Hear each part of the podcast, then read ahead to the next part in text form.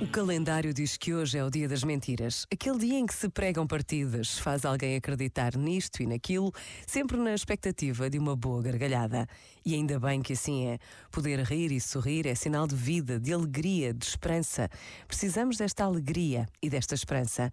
Precisamos de acreditar que o mundo vai ser capaz de responder ao desafio da paz por vezes, basta a pausa de um minuto para termos a certeza de que a paz é o maior bem que a humanidade pode alcançar.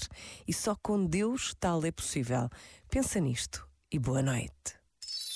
Este momento está disponível em podcast no site e na app.